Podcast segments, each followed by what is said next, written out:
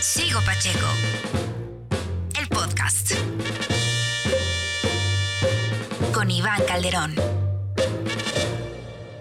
¿Qué onda amigos? ¿Cómo están? Bienvenidos a un episodio más de este podcast desde cuarentena.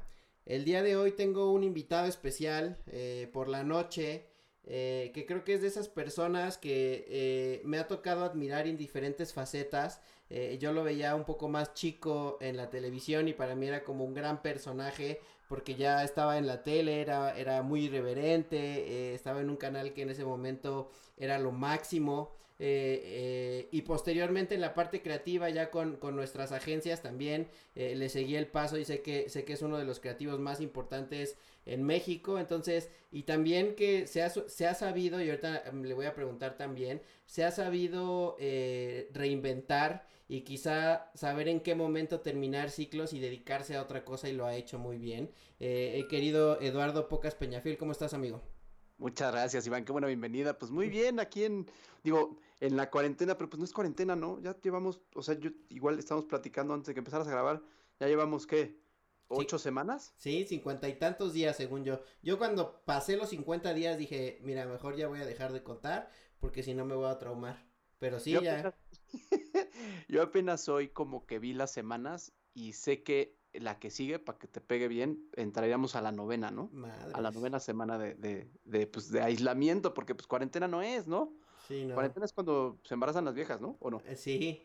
Aunque el- yo justo estaba en un debate, en, en un chat con eso, de por qué se llama cuarentena, y creo que no tiene nada que ver con, con que sea 40 días, ¿eh? O sea, más No, bien es aislamiento. O sea, puedes tener una cuarentena de 5 días, güey. Pero, pero a mí ya se me ha hecho eterno, pero no sé si te ha pasado que llega, llega un momento en que yo ya como que me entablé y como que ya siento que mi vida puede ser así. O sea, como de, pues ya, güey, o sea, ¿para qué salgo? ¿No? O sea, sí extraño como salir y demás, pero como que no, no, ha- hay momentos en la que no lo he sufrido tanto. Digo, pues puedo, puedo vivir así perfecto, pero sí hace falta, hace falta salir. Es un gran punto. eh, O ahorita que dijiste eso, yo también llego a un punto donde me pasó como, como a ti. Como que dije, ya no tengo que, ya no tengo que salir. Me voy a quitar de la cabeza Ujú. que tendría que salir. Y justo la segunda semana fui a mi oficina, el, segundo lunes, que estuve encerrado, y agarré todo lo que necesitaba. Este micrófono con el que estoy hablando, este, cables, plumas, este, revistas, libros, todo lo que tenía ahí pensando, porque andaba como un poco friqueado también, que no iba a regresar en mucho tiempo. Y aquí, así como a la mitad, hace unas tres semanas, me organicé mucho mejor y como tú digo, ya no necesito salir. Aunque he de confesar que esta semana o la pasada, porque ya perdí la noción del tiempo un poco, sí llegó un momento que acabé de comer y, y me salí a caminar. Sí. Nada más así como, como cerca de aquí. Es súper necesario eso. A mí, a mí me pasa eh, de repente que digo, ya necesito estar, me subo al roof garden o me salgo a la terracita y así, pero también como que ver calle eh, te ayuda mucho. Entonces, o me salgo a caminar cerca o de plano me salgo a, a manejar y, y digo, por aquí por la colonia y así, pero dar dos, tres vueltas en el coche también como que te ayuda a escuchar música o me pongo un podcast así, o sea, como para, para cambiar un poco la rutina y no sentirte tan encerrado. Yo sí, la, yo le, acomodé como un escritorio que no es mío, que es un- de una de mis hijas, y precisamente lo puse junto a una ventana donde puedes ver la calle. Entonces, por lo menos abres la ventana y estás como que oyendo el ruido, pasa el del camión, pasa el de la basura con la campana, entonces vas como midiendo también tus horas con eso. O sea, a veces ves a banda caminando por ahí, este, tengo un poste de esos del Estado de México que, que cada, no sé cuánto tiempo sea, dice, buenas tardes, eh, Estado de México te recomienda quedarte en casa. Entonces vas como pidiendo esas cosas, se vuelve una cosa cíclica muy extraña. Sí, está, está complicado, ya se volvió una rutina, cambió completamente nuestra forma de vida y, y nos hemos adaptado a las circunstancias. Entonces, pues ni modo, a ver, esperemos que, que pronto se termine y a ver cómo, cómo será nuestra nueva vida, porque estoy convencido que, que en adelante será distinto todo, ¿no? Muy diferente, muy diferente. Llevo un par de los pocos proyectos que he tenido en este encierro, haciendo una parte como de investigación de ese tema, ¿no? Y la neta también me he clavado muchísimo en un buen de webinars con este futuristas o futurólogos, la neta es que no sé cuál es el término correcto, hablando de eso, ¿no? Y como muchos dicen, yo no quiero regresar al, al, no- al new normal o al normal pasado, porque era muy malo. Era pésimo. Había contaminación, tráfico, los sistemas de salud ya nos dimos cuenta que no le alcanzan a todos, este, somos malos, somos egoístas. Yo no quiero eso, ¿no? Quiero como que algo nuevo. Entonces, por lo menos hay ese lado de decir, pues no va a ser igual, va a estar más, pues más cabrón, pero igual sí podemos hacer que esté mejor, ¿no? Digo, es un poquito como de luz al final del túnel. Sí, que tiene que haber un cambio y ojalá sea lo, lo, lo más positivo. O sea, ya si estamos haciendo todo este sacrificio, todo mundo, literal, ¿no? Eh, de, de, cambiar nuestra rutina y nuestra dinámica, que el cambio y el, el, new, la nueva, el nuevo estilo de vida sea distinto. Este, pero para no clavarnos ya mucho en, en, ese tema y, y, hacerlo un poquito más atemporal, eh, cuéntame tú un poquito, eh, creo que la mayoría de las personas te conocemos o te conocimos por primera vez eh, en MTV. Este, ¿cómo fue ese proceso? ¿O tú ya venías de hacer medios antes? ¿Cómo llegaste a MTV? ¿Siempre quisiste estar en MTV o cómo fue? Mira, tiene una historia curiosa atrás. Yo tenía una exnovia en el 98 Ajá. que su papá trabajaba en, tenía estaciones de radio. Ok. Y me acuerdo que tenía una estación de radio en Huatulco. Algo tenía ahí con, con, pues con, no sé si al final con alguno de los grupos importantes de, de México, pero sí me acuerdo que en algún momento en el 99, no, sí, en el 99 me dijo, oye, este, pues este ¿te, gusta la radio? Le dije, sí, me gusta. Ah, pues conozco a este cuate, ¿por qué no lo vas a ver? Y resulta ser que era Luis Gerardo Salas. Ok. Entonces fui en el 99, en septiembre, a las oficinas de Televisa Radio y entré a la oficina de Luis Gerardo Salas, que me recibió por buen pedo, pues por el favor que le había pedido el papá de mi exnovia, y me dijo, ¿qué quieres hacer? Y le dije, no, pues me gusta mucho radio perfecto, pues este, eh, entras el lunes y ahí al lado está Mariel en el departamento de promoción. Y entonces fui y me senté ahí. Para no hacerte el cuento largo, estuve un rato en el departamento de promoción, sin paga ni nada. Pero cada vez que tenemos chance de echarnos unos tragos, porque salíamos bastante juntos, era un grupo muy bueno. Y incluye a muchas personas. ¿eh? Está Pada, estaba Pada ahí, estaba Mimoso ahí, el PIS también trabajaba ahí. Eh, eh, Madela Bada, Mariana H., Eduardo Virgaray el Estaca. Eh, ¿Qué era en esa época? ¿Era Vox o era WFM? O era WFM, pero es cuando justo cuando hizo la transición a W Radical. Ah, ok. música electrónica. Ok. Y en varias, digo, para no ser lo largo, en varias, este... Era una buena camada esa que me dices, ¿eh? Y, y, de, y de fiesta no se diga. No, de fiestas eran, eh, hijo, te puedo, puedo escribir un, no sé si un libro, pero sí un par de ensayos sobre esas grandes, grandes fiestas que, que, se armaban con ellos, porque estaba también Marena Brown. Había, era una muy buena banda y bastante, siempre íbamos juntos. Cuando había algún evento, pretexto, cumpleaños de alguien, este, aniversario de un mes, lo que fuera. El caso es que en el departamento de promoción me tocaba mucho ir a un lugar donde iba a haber una premier de cine o un evento y pues colgar las mantas y esperar a que llegara el camión y que llegara la locutora y estar ahí como muy atento a ese tema. Y todo el tiempo en esas borracheras les decía, denme un chance, denme un chance, denme un chance, denme un chance de salir al aire, y nunca me hacían caso. Entonces, un día, en una premiere de una película, malísima, por cierto, que sale este Matt Damon, no me acuerdo cuál es el nombre de la película, pero es de sus peores películas. Este, no llegó el locutor o la locutora que iba a hacer la transmisión, y al del camión le dije, no avises y déjame hacerla a mí. pues no me acuerdo quién estaba en cabina, era tarde, no importaba tanto, yo hice el enlace.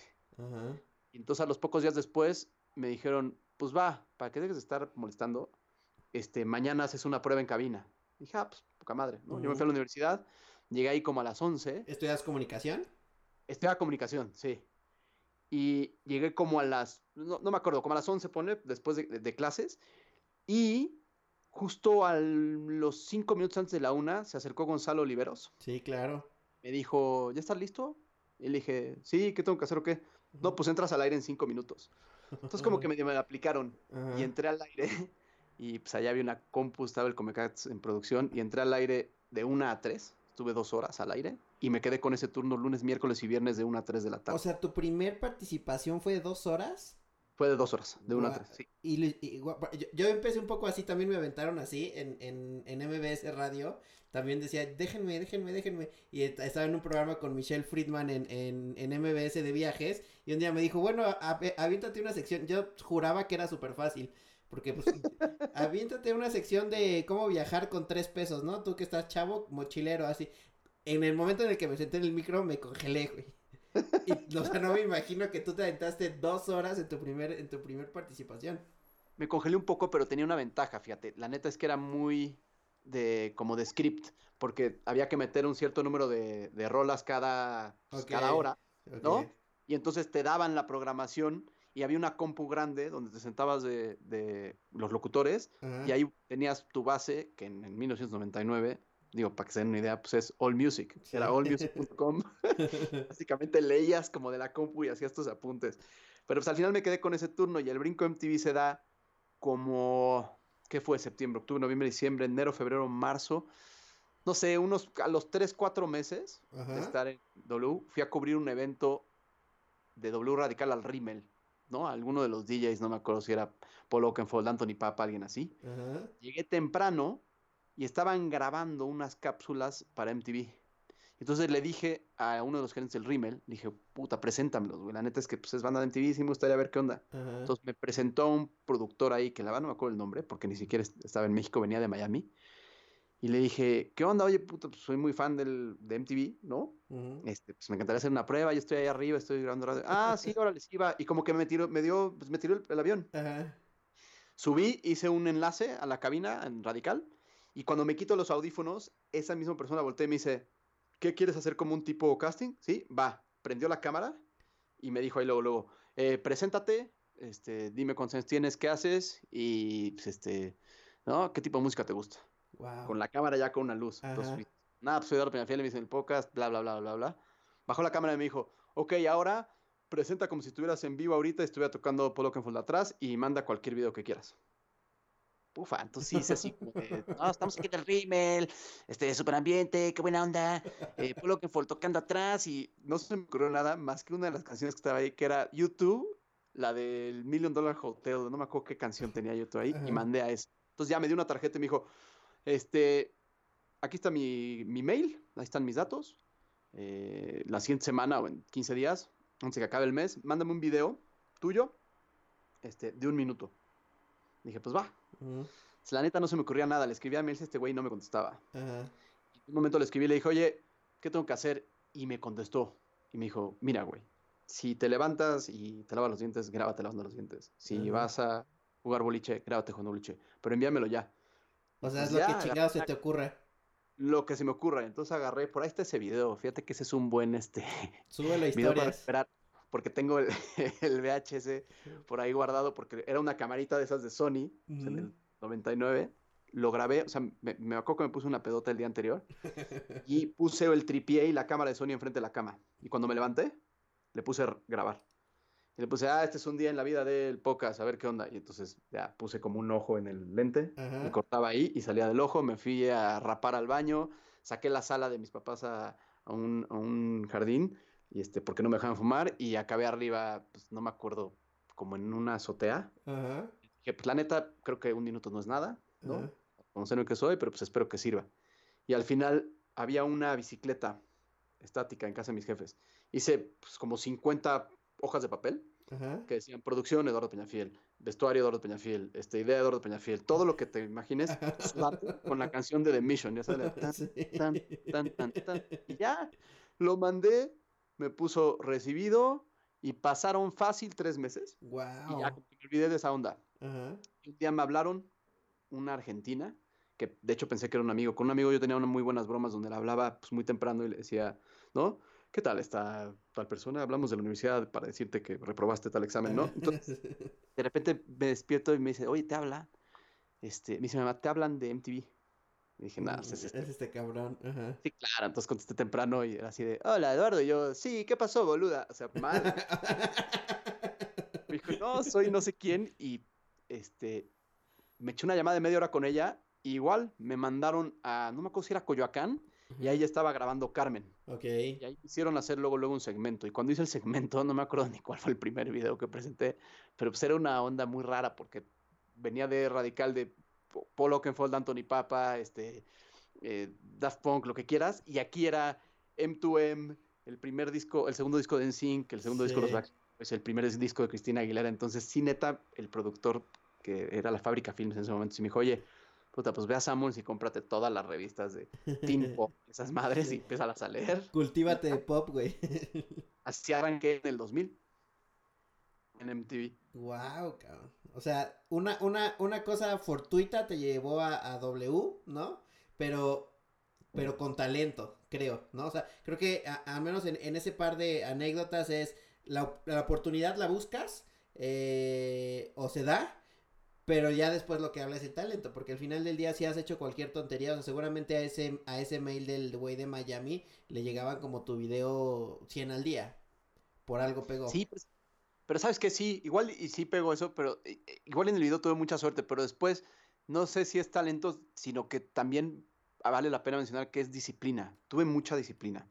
Con todo y que era una edad, tenía 23 años, 24 años, estás en el pleno desmadre. Pero era muy buena disciplina y entrando en MTV había días que había que grabar a las 8 y a las 8 te levantabas. O sea, nunca dejaba plantado a un equipo de producción y si había que hacer talachi chamba de investigar qué videos ibas a presentar o notas, la hacía.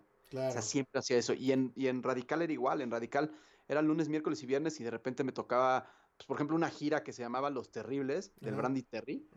Y era ir a todos los antros, pero desde el martes.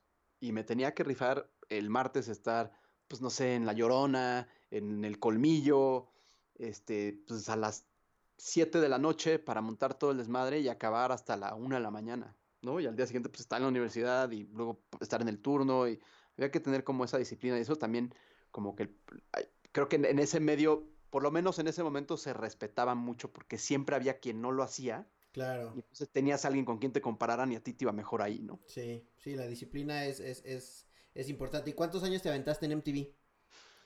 San Radical estuve del 99 al 2000 y en MTV del 2000 al 2004. O sea, cuatro, o sea, nada más cuatro años, parecería, parecería que fueron más porque la verdad, y, y, y al menos a, a, mi generación, y quizá una generación un poquito más grande de mí, fue una época, ¿estás de acuerdo? O sea, parecería que fueron, que fueron 10 años de, de ese MTV en el que, en el que estaba Pocas y toda, toda esa banda. Pero es una ilusión óptica, literal. te voy a contar, te voy a contar qué pasó y que además es malo y bueno, porque llegó un momento que no había eh, más conductores. Ok. Rafa entró y se fue, y entonces Carmen ya se iba a ir, y luego hicimos conexión, y entonces en Miami este, se fue Ruth y estaba Eglantina, y entonces empecé a hacer yo muchas cosas por el tema de la disciplina. Yo perseguía las entrevistas y perseguía los programas, entonces era así de, oye, en la oficina, ¿no? Eh, ¿Quién va a este fin a entrevistar a Linkin Park a Los Ángeles? Y yo decía, yo, uh -huh. ¿neta? Te tienes que ir mañana. Uh -huh. Sí, sí, yo me voy, pero es un ida y vuelta, yo voy. Entonces iba a hacer ese desmadre. Uh -huh. Y luego era así de, oye, cada 15 días hay que ir a grabar tal programa en Miami, ¿quién va? Yo. Y entonces esa disciplina hizo que la ilusión se viera en la televisión. Yeah. Y yo me fui enterando, me daba un poder de negociación porque yo me enteraba que no había otros conductores disponibles. Entonces, cuando llegaban mis contratos eran de tres, seis meses o de un año. Entonces, tenía buenos amigos y malos amigos en la oficina y los buenos amigos me decían, oye, no hay locutores, güey. O conductores, más bien. Sí, te puedes dar el... ¿No? Sí, claro. Entonces, firmabas otros tres meses, otros tres meses hasta que literal, literal. O sea, en el 2004, en mayo, por ahí, Ajá. mi contacto ya me dijo, no, ahora sí ya valiste más. ahora sí, ahora sí ya es. Ya, ya te vas. Ya, ya, ya, estás muy o sea, visto. Sí, ya fue así de, ¿sabes qué? Se acabó, güey, ya no vas a renovar. Ah, pues está bueno, chido, ya me voy. Sí, chingón. Obviamente dije, oye, pues sí me gustaría quedarme, pero era justo la transición de MTV de tener oficinas propias en México y estudio, cosa que a mí no me tocó. Y ya estaban como en otro canal y les dije, oye, pues quiero hacer algo, pues no sé, seguir escribiendo biología o algo fácil. Pues si quieres, pues ya te quedas aquí como de trainee, ¿no? Como de becario y pues escribes. Y dije, no, pues no. no. pues no. Ya, ya, ya, ya un poquito más grande. Sí, no. Con la carrera no. terminada, pues ya no podía hacer sí, eso. No, ya no. Y, y, que fue ya después la época de los Diegos Alfaro, ¿no? Y de Gabo Ramos, que era cuando ya hacían, que cuando MTV ya, ya estaba de planta aquí en México, que ahorita otra vez ya no. Exacto, exacto, era justo cuando entró, Gabo Ramos entró ahí luego, luego. Mm. O sea, no sé si decir que fue mi reemplazo, pero según yo sí es, es como la... Es como la figura, ¿no? O sea, al menos, al menos desde fuera así se ve. O sea, no, no, no, no, no sé si tu reemplazo, pero como esa figura fuerte, o sea, si lo ves como en un timeline eh, eh, MTV, ¿no? Es como la época de Pocas y la época de, de Gabo, ¿no? Sí, y, es que Gabo también duró un rato. Da, también duró un rato y luego ya valió madre y la, la época de Acapulco Shore. Sí, se puso pesado el tema de los realities, pero pues al final creo que es lo que vende y no, no sé. Pues está bien, digo, digo, habrá, hay mercado para todo y creo que si a los canales les funciona y es, es por algo y pues, si no te gusta no lo veas y listo.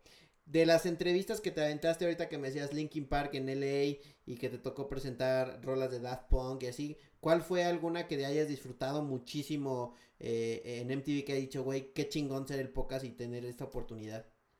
Puta, pues la, la que más, y porque soy muy fan con Dave Matthews Band en el 2001. Wow. Porque sí la estuve persiguiendo un buen.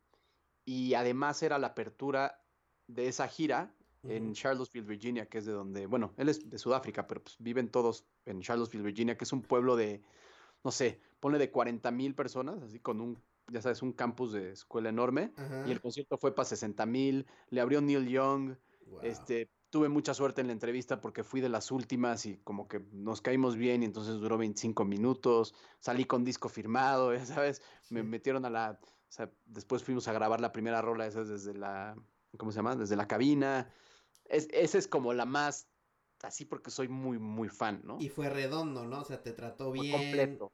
Completo. Porque muchas veces pasa, y seguramente a ti también te pasó, ahorita me contarás, que eres muy fan de alguien. A mí, por ejemplo, me pasó eh, con Smashing Pumpkins. Eh, a nosotros nos tocaba hacer un festival que se llama Cumbre Tajín.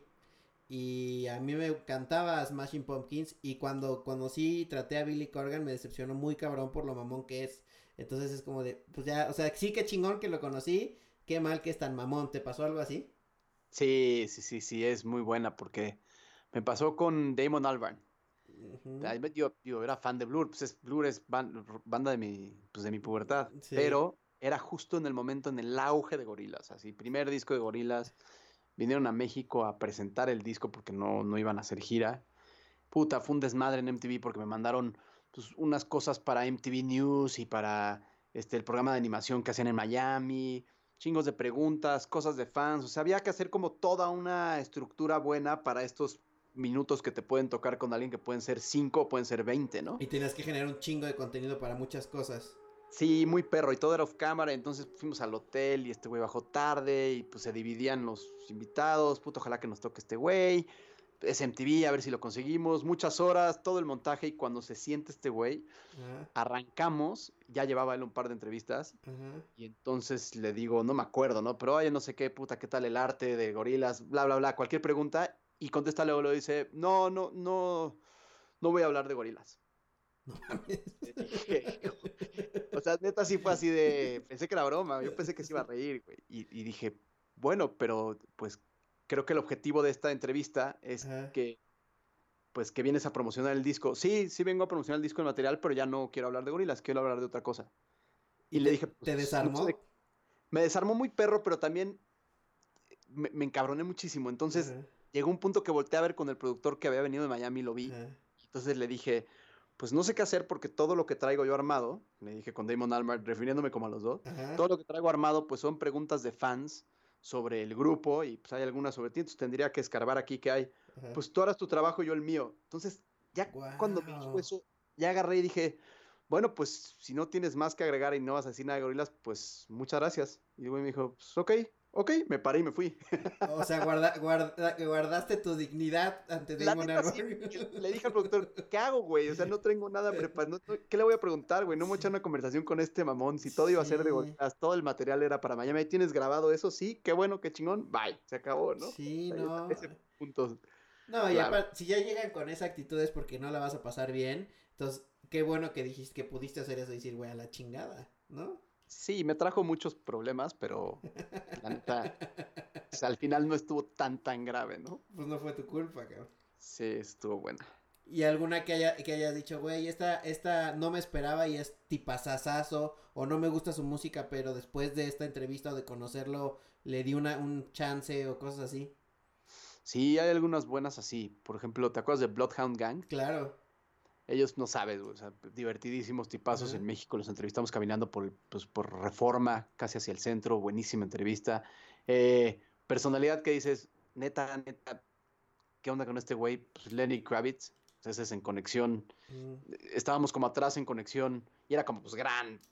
Puta, Lenny Kravitz, güey. Pues, la onda, ¿no? Iba a venir a los estudios aquí en Churubusco y a grabar a conexión y la chinga. Y había como un green room atrás, ¿no?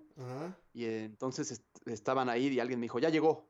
Entonces yo siempre trataba de cuando llegaba el artista no dejarlo solo, sino entrar y en base a las preguntas que yo tenía como abrir esa conversación, a ver si no había algo que le molestara o si él quería agregar algo, ¿no? Y entonces entré al Green Room y pues como que había mucha banda, mucha gente, y como que no lo identifiqué porque traía este afro enorme y de repente alguien dice, ah, este Lenny, este, este es el güey que te va a entrevistar y se para, güey. Ajá. Ya sabes, con una pinche chamarra increíble de Sí, aparte los lentes de sol, todo güey. el estilo del mundo. No, increíble, así de, hey, nice to meet you, me puso atención, me invitó a sentarme, me senté al lado de él, o sea, una vibra Ajá. increíble y, lo, y, en el, y al aire también, o sea, por ahí algunas, creo que todavía unos segmentos ahí perdidos en, en YouTube, neta, neta, sí fue así como de, wow, cabrón, o sea, estos güeyes músicos cool, así de buena vibra, es- esa es, esa es inolvidable, cabrón. O sea que sí, sí es, sí es tan cool como se ve, ¿no? Sí, es tan cool como se ve. Qué neta, y chingón, tan güey. talentoso como se ve también, muy cañón. Que- ¿Tú a qué crees que se deba que a- ahorita en esta época no haya contenido eh, de ese tipo como el que hacían ustedes y después también lo hizo Gabo y lo hizo Diego y, y- y luego también en televisión abierta que, que hacía quizá hasta Adal Ramones, ¿no? Que iba Lenny Kravitz, Backstreet Boys, este, Elton John. ¿Por qué en México ya no se ha retomado como que es, como que la industria discográfica le pongan atención a la promoción en México y vengan estos big stars a hacer ese tipo de contenido? Fíjate que es una gran pregunta. La neta es que siento que hay como muchos factores que se cruzan ahí. Uno es que hoy todo mundo puede acceder a, a los contenidos del artista que le gusta sin depender de un De un medio. conductor o de un locutor o de lo que sea. Ese esa se me hace como una, una parte muy importante. Y lo digo porque, por ejemplo, yo estando en MTV no había YouTube. Sí, la claro. red formal es el 2004 y fue cuando yo me salí, entonces no tengo nada grabado ahí y hoy puedes buscar todo. La segunda creo que es, y va en el punto que dijiste de, Adal Ramones, es que el trabajo que ha costado que en México acepten ese formato de talk show que tienen los europeos y los gringos, está bien cabrón. Y lo ha intentado mucha banda, desde Jaime Camil a René Franco a Adal Ramones, y muy pocos lo han logrado. Y eso hace que, que los artistas cuando van a Estados Unidos, cuando van a Europa, se tengan que sentar en ese tipo de programas, no solamente por el rating, sino por la reputación que tienen, ¿no? Y lo bien que han sabido exponerse en, en la mezcla de transmedia, en redes sociales y todas las actividades que hacen. Ese es como, creo que son los dos puntos clave. Y el tercero, la neta, yo creo que hoy eh, el artista es importante, pero hay una cantidad de música hoy y es tan fácil accesar que si bien antes también había un chingo de música, era mucho más difícil acceder a ella y te dejabas guiar un poco por lo que veías en un canal como MTV, como Telehit, como Ritmozón, este, y en algunos otros programas contados con los dedos, ¿no? Pero Sí. y- y eso ahorita ya es pues, muy diferente. Ahorita si quieres ver una entrevista de Tom York, lo digo de ejemplo porque lo acabo de buscar, pues me encontré una con Steven Colbert buenísima, cabrón. Y ayer o antier me encontré que sacó una nueva rola con Jimmy Fallon, ¿no? Sí, exacto. Justo, O sea, justo eso iba a decir, que creo que el, el, el tropicalizarlo no, no fue lo, lo mejor. Y pues ya estamos a un clic de ver a los Big Stars, como dices, con Jimmy Fallon, con Colbert, eh, con Graham Norton, ¿no? O sea, todos estos talk shows que hay diario y que está lleno de uno tras otro, tras otro, tras otro, tras otro, que es como de, ¿para qué lo quiero ver? Como dices, en Unicable los martes con René Franco, que nada mal, pero pues ya no, ya no es para, o sea, como disquera supongo también ya no te da para decir, ya no es promoción, prefiero traerlo y que lo entrevisten tres influencers. Y, y nosotros, la neta, como mexicanos, digo, hay que aceptarlo, somos mucho más exigentes. Allá los gringos pueden tener dos semanas con puras bandas nuevas que igual y no pegan. Y después va Interpol y eh, va un, un, eh, eh, yo no sé, Robert Downey Jr., este, alguien a promocionar su nueva serie. Y aquí somos, bien, somos ojetes. Sí. Si no tienen esa continuidad de todo el tiempo tener Big Stars, pues se acaba y no puedes tener a Café Tacuba o a Saúl de Caifanes todos los días en un programa, ¿no? Sí, no, pues, termina pasando que es de, puta, qué hueva, y aquí a que vuelva a venir. Terminan saliendo los mismos, que es lo que pasa también en los fenómenos de los festivales, ¿no? Que los festivales latinos en México es, siempre el cartel es, es, es muy similar al, a, o sea, siempre es el mismo, ¿no? Porque no hay esa variedad. Y en Estados Unidos sí, ves un Coachella repleto de bandas que a lo mejor no conoces y uno o dos muy, muy grandes y los gringos van y llenan. Sí, tienen ese como chip de descubrimiento que creo que aquí no, no está tan, tan clavado. O sea, aquí la banda va y no está mal, digo, va a un Vive Latino y se aperra para ver el unplug de Zoé y le vale madres quién va antes en la banda. güey. Sí. O sea, no, no tiene como esa, no sé si es sensibilidad, no sé, sí, también son actitudes y son diferentes. creo que es un tema cultural, aunque hayan visto 10 veces, y lo platicaba el otro día de, de, de broma este con Germán, el, el de el, el, production manager de Zoe y Jordi me decían, güey, llevan el, con el mismo show del Unplug 10 años, güey, y la gente lo sigue llenando, cabrón, ¿no? O sea, pero ahí siguen. eso. está cañón. ¿Qué dices? No, no, no, rotan, no, por eso tampoco hay rotación de, de, bandas nuevas, porque pues no se reinventa la música y estamos un, un poco con lo mismo. ¿Y en qué momento, eh, después de 2004, tú te conviertes de ser o, o, tomas la decisión o las circunstancias te llevan a ser eh, como una, una eh, voz de la música y del entretenimiento y demás? A, convertirte en, un creativo haciendo campañas digitales, haciendo campañas eh, publicitarias y demás. ¿Cómo tomas la decisión de decir, se acabó el tema con los medios, que sé que no lo has concluido, pero como que también diste ese brinco o abriste otro frente? ¿Cómo fue ese cambio?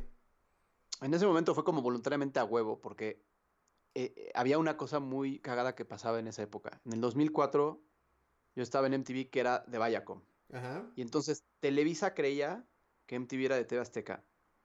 Y TV Azteca creía que MTV era de, Televisa. Eso te lo juro que es literal, porque lo oí por varias partes y fui a hacer algunos como castings y cosas a las dos, dos empresas. Entonces como que se me cerraron un poco las puertas y la neta no quería hacer otra cosa que no tuviera que ver con música, ¿no? No porque tuviera la oportunidad de hacer una novela y lo hubiera rechazado, la neta, pero yo quería hacer algo con música y como que no se daba, y entonces empecé a ver este desmadre que pues Televisa tenía como cerrada la puerta porque creíamos que era que éramos como competencia, etcétera. O sea, te tenían baneada, baneado las dos televisoras, de alguna forma. Exacto. Y entonces yo había estudiado comunicación con especialización en multimedia, digo, muy básica, pero especialización al fin, y dije, puta, quiero hacer algo de publicidad, pero ibas a pedir chamba a una agencia de publicidad, a un despacho de diseño, y en tu currículum tenías cuatro años de televisión y un año de radio. Entonces era así de, pues sí, güey, si quieres entrar, pues entras también de trainee. ¿eh? Entonces, en una, igual en uno de esos como momentos brillantes, le hablé a un ex compañero de la universidad y abrimos un despacho que se llamaba Vitamina Más. Y era hacer, era como este guerrilla marketing de esa época, que era lo que inviertes en medios masivos, yo lo quiero invertir en digital, haciendo una página. Tenemos un programador muy bueno que hacía pues programación como tipo WordPress y te hacía un panel de control, entonces empezamos a trabajar con muchos arquitectos, con muchos nuevos negocios que necesitaban páginas que ellos mismos pudieran actualizar. Y después de un rato, para no hacer el cuento largo, estuve 2004 con Vitamina Más, 2008 me busca la Raki, a través de marca La Raki, que es amigo mío, y tenían una herramienta de tendencias muy buena, que pagaban y nadie la sabía usar. La fui a ver y que me cambié con ellos en el 2009. Estuve en la Raki Transmedia Networks del 2009 al 2012 empecé una maestría de innovación en el CEDIM y ahí básicamente creé Supply, que es la consultoría de inteligencia creativa que tengo hoy. Y en el 2015 me independicé. Ok. Y en ese lapso, pues había pocas cosas. Hice, por ejemplo, no a través de MTV, un doblaje para los hijos del carnicero, ese es el Buchezón. Ajá hice un doblaje ahí para esa serie, de repente pues ahí me hablaban para algún comercial de voz donde nadie sabía que era mi voz, este, traté de escribir en algunos medios y pues tenía ahí mi blog y pasaban cosas, pero nada serio. La neta es que la parte de medios regresó el año pasado, cuando después de que me invitaron a escribir en Eje Central, hice otra maestría. Ah, bueno, es que la maestría del CEDIM no la acabé. No me alcanzó, güey, nada más tuve un año. Pero después hice una en el ISDI que era de, que se llamaba Master in Internet Business. Y ahí conocí a Hiroshi Takahashi, que es un gran amigo y reportero. Y este, él me invitó justo cuando acabamos la maestría a escribir en Eje Central. Escribí tres años exactos y fui como parte, pues no, no sé si de un recorte, pero pues me salí y le escribí a Hiroshi y le dije, güey, vamos a comer, invítame a algo. Y ahí nació este proyecto de intervalo y con eso regresé al Heraldo Media Group a hacer radio después de 10 pues, años. Y arrancamos en julio del año pasado este programa que se llama, bueno, se llamaba Intervalo porque ahorita fui parte del recorte del Heraldo Media Group el 30 de marzo. sí, acaban de cortar a todo el mundo, ¿va? Sí, el 30 de marzo nos avisaron así de, sabes que ya... Ya va ahí. Y hay mucha bronca y pues la neta estábamos en un horario muy tarde y pues es difícil el tema de radio publicitariamente hablando tan noche, porque era lunes, miércoles y viernes de 10 a 11 y martes y jueves de 11 a 12 de la noche, ¿no? Entonces ha habido una vuelta pues extraña De colaboraciones. Por ejemplo, en MTV en algún momento, creo que todavía cuando me salí, no, no me acuerdo si, en Radical, empecé a escribir en Switch, la revista Switch. Sí. Me dieron chance y ahí como que empecé a practicar ese tema y ya creo que ahí no volví a escribir nada. Después un buen, muy buen rato. O sea, ha habido como muchos brincos en el tema de los medios, la de los medios. ¿Y, ¿Y, qué disfrutas más? O sea, ahorita ya como a, toro pasado, eh, eh, entre tu agencia creativa, digamos, eh, y los medios, ¿qué es lo que disfrutas más o qué es lo que, lo que, lo que más te llena? es que radio lo disfruto muchísimo, se me hace increíble, O sea, no sé, tiene algo, o sea, soy mucho teatro, pero sí tiene algo como mágico. Sí, totalmente. ¿No? Es como muy, muy, muy chingón hacer radio y la neta la paso muy bien y siento que teníamos algo como muy bueno en, intervalo. Y, un tema importante ahorita es que como independiente, pues sueldo fijo, sueldo fijo, así sean mil pesos. Entonces, tener algo fijo y en repetición, es decir, que vas cada semana y estás haciendo una chama, aunque prepare los programas, pues no es lo mismo que ahorita que estoy persiguiendo proyectos y si cuatro de las cinco propuestas se caen y la quinta no me contesta, pues paso un mes y no tengo ingreso. Y eso, pues, cambia como toda la, dinámica. Entonces, ¿qué disfruto más? Pues en su apogeo total, híjole, es una gran competencia, pero yo creo que disfruto más la parte creativa y la parte de, estrategia que hago.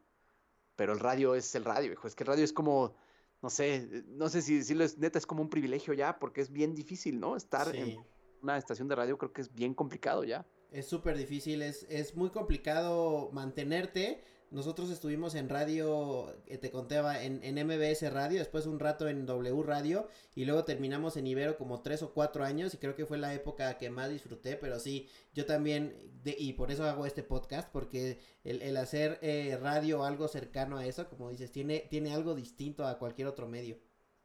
Sí, podcast es muy chingón, la neta es que, es que por, o sea, por, por huevón, la neta, porque ya tengo uno escrito con tema y todo desde febrero y no lo he grabado y me metí a Canva a hacer un logo y para subirlo a Spotify y iba a, rearrancar aleatorio y no sé, no, como que no se han dado las circunstancias, pero ahorita ya lo tengo como bastante bien planchado lo que voy a hacer y pues ahí lo, lo subiré en algún momento. Y la neta es que la facilidad hoy pues está, está poca madre, tienes un espacio que te da, pues sea iTunes o sea Spotify, que es relativamente sencillo montarlo. Digo, la neta no es fácil hacer un podcast porque sí, siento que este, esta onda de estar solo enfrente del micro también pues pesa y luego si le quieres meter producción pues luego te atrasas más y luego necesitas los invitados, necesitas como mucho más apoyo y hay que hacerlo un poquito más, no quiero decir profesional, pero como lo haces tú, ¿no? Tienes un equipo que está armado para eso, o sea, para grabar a buena calidad, ¿no?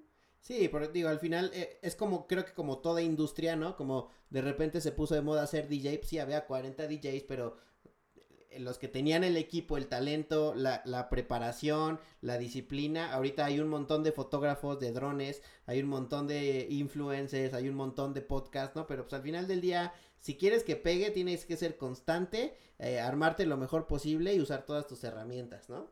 Sí, sin duda. La neta, ahí regresamos al mismo tema, es, disciplina, ¿no? Digo, tienen la parte enorme de pasión, pero pues esa está acomodada. Claro. Es pasión y tener buena disciplina para poder hacer las cosas pues bien y que salgan bien, la neta, pues le inviertes tiempo, lo que quieres es que te salgan a toda madre las cosas. Y si lo disfrutas se nota, creo, porque este podcast yo lo hago justo, lo, había empezado, lo, estaba como tú un poco, eh, no, no lo hacía y no lo hacía y no lo hacía, pero tenía como ganas de hacerlo. Grabé dos episodios el año pasado eh, en mi oficina eh, con Gabriel Cuadros, que seguramente lo conoces. Y este. Y lo dejé ahí como morir, como de qué hueva, y la chingada, no sé qué. Lo tomé ahorita que tengo más tiempo, que me tocó estar en la, en la cuarentena solo. Y entonces también los amigos tienen más tiempo de, de tomarte 40 minutos y no venir hasta acá y grabar y demás. Entonces, como dije, ahí está la oportunidad perfecta para empezar a darle. Ya llevo 18 buenos capítulos así. Entonces, como tú dices, e, elegir la oportunidad y irte como gordo en tobogán. Está bueno eso, porque la neta, es un gran momento para hacer lo que hiciste. Te enrachas un poco y después te da este gusano que aunque tengas un escucha o 200 mil, sientes que tienes que cumplir y muy adentro sabes que te gusta, entonces esa es como la forma de hacerlo, es neta, es hacerlo seguido y echarle ganas. Sí, exacto, ya lo ves como, o sea, porque creo que lo que nos une es como ser responsables y hacerlo bien, ¿no? Entonces, si no, ya sé que no voy a vivir del podcast, pero ya lo veo como mi chamba, es como de, güey, tengo que grabar podcast. O sea, hace rato tuve un montón de chamba, dije, güey, tengo que grabar podcast porque esta semana no he subido, ya sabes, entonces ya lo ves así, como una chamba, entonces evidentemente en algún momento se reflejará como una chamba, eh, eso espero. Y si no, pues lo... es una buena terapia. Sí, lo que está bueno también es que del lado de Spotify, porque de iTunes Music no sé, sí tengo un par de notas de hace dos meses de cómo va a funcionar su modelo de, de, publicidad en los podcasts y está bastante interesante cómo lo van a soltar y sí lo van a soltar también aquí en México. Y es que mientras te están escuchando, pues tú tienes tu panel de control en Spotify, en, en, en Spotify ellos te van a dar los demográficos y ellos si optas eh, por publicidad van a meter en ciertos momentos publicidad que está perfectamente supuestamente. Segmentada segmentada con ellos y te va a tocar un pedazo. Digo, igual y te tocan centavos como en los videos de YouTube. De YouTube, sí. Que necesitas millones, pero pues algo es algo, ¿no? Eh, pues mira, para pagar la luz, ¿no? Sí, algo es algo. Oye, pues mi querido Pocas, gracias por, por darte la vuelta, por regalarme 50 minutos. Para terminar, a todos, a todos mis invitados les hago eh, dos preguntas. Eh, la primera, si, te, si hay algo que te hubiera gustado que te preguntara y no te pregunté. Este, y la segunda, ¿a quién te gustaría que invitara al podcast? Algo que me hayas preguntado, que no, que no me preguntaste y me hubiera gustado que me preguntaras. No, estuvo bien, porque en algún momento pensé que me ibas a preguntar así de qué libro estás leyendo y ese tipo de cosas. no, pero no, la neta. Ah, bueno, sí pensé que me ibas a preguntar como, como qué había estado haciendo en estos este, días. En estos días de cuarentena. No solamente chama, pero vaya, no tiene nada en especial más que cuidar niños, pero sí me echo mis desveladas con el PlayStation. de, unos cuantos juegos. ¿Y a quién me gustaría que entrevistaras? esa es una gran pregunta. Fíjate, hay, hay muchas personas este, creativas en la industria. Te puedo, pues, me gustaría que entrevistaras a, a un amigo que tengo que bien emprendedor también, Ajá. tiene ideas bien locas y ahorita trae un proyecto muy bueno que se llama Casa Denim. Y trae esta onda de regresar como al origen de la mezclilla. Ok.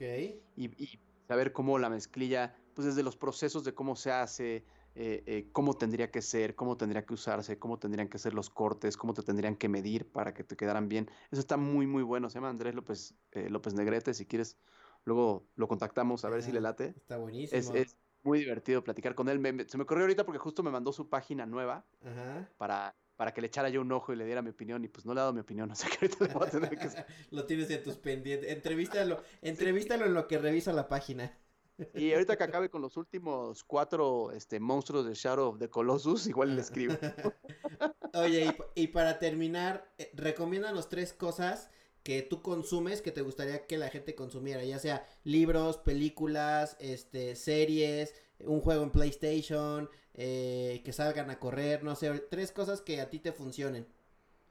Me funciona mucho, por ejemplo, ahorita que traigo algunos proyectos, buscar la inspiración en, en Netflix o en Prime. ¿Ok? Y pues te puedo recomendar la- las dos series de Abstract, las dos temporadas de Abstract. está- son Está una locura. una locura. A mí, como podrás ver, me gustan los tenis. Aquí atrás tú puedes ver mi colección de tenis. El episodio de Tinker Hatfield es Tinker una joya.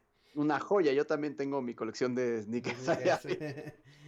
Este, esa es buenísima. No he acabado la 2, pero Ajá. voy a la mitad, casi, casi. Este, otra cosa que, que recomiendo en este momento es, neta, neta, echarse ese clavado en cualquier tema que les interese, porque te da una oportunidad de que todo el mundo esté encerrado y la gente hace muchísimos webinars y entrevista a gente muy interesante. ok.